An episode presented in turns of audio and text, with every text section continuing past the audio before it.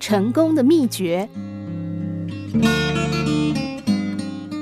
渤海口有一只小鱼，它下定决心要一路游到山顶，于是它逆向而行。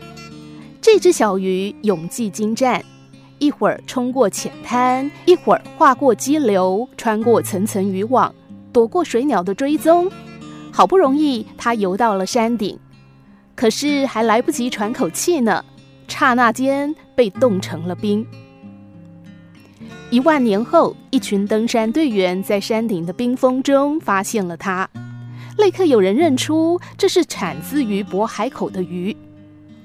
一位年轻人称赞道：“真是一只勇敢的鱼啊！穿越千川万水，来到一个截然不同的环境，了不起。”但一位资深的登山者却说：“不，他只有伟大的精神，却没有伟大的方向。”所以最后只换来死亡。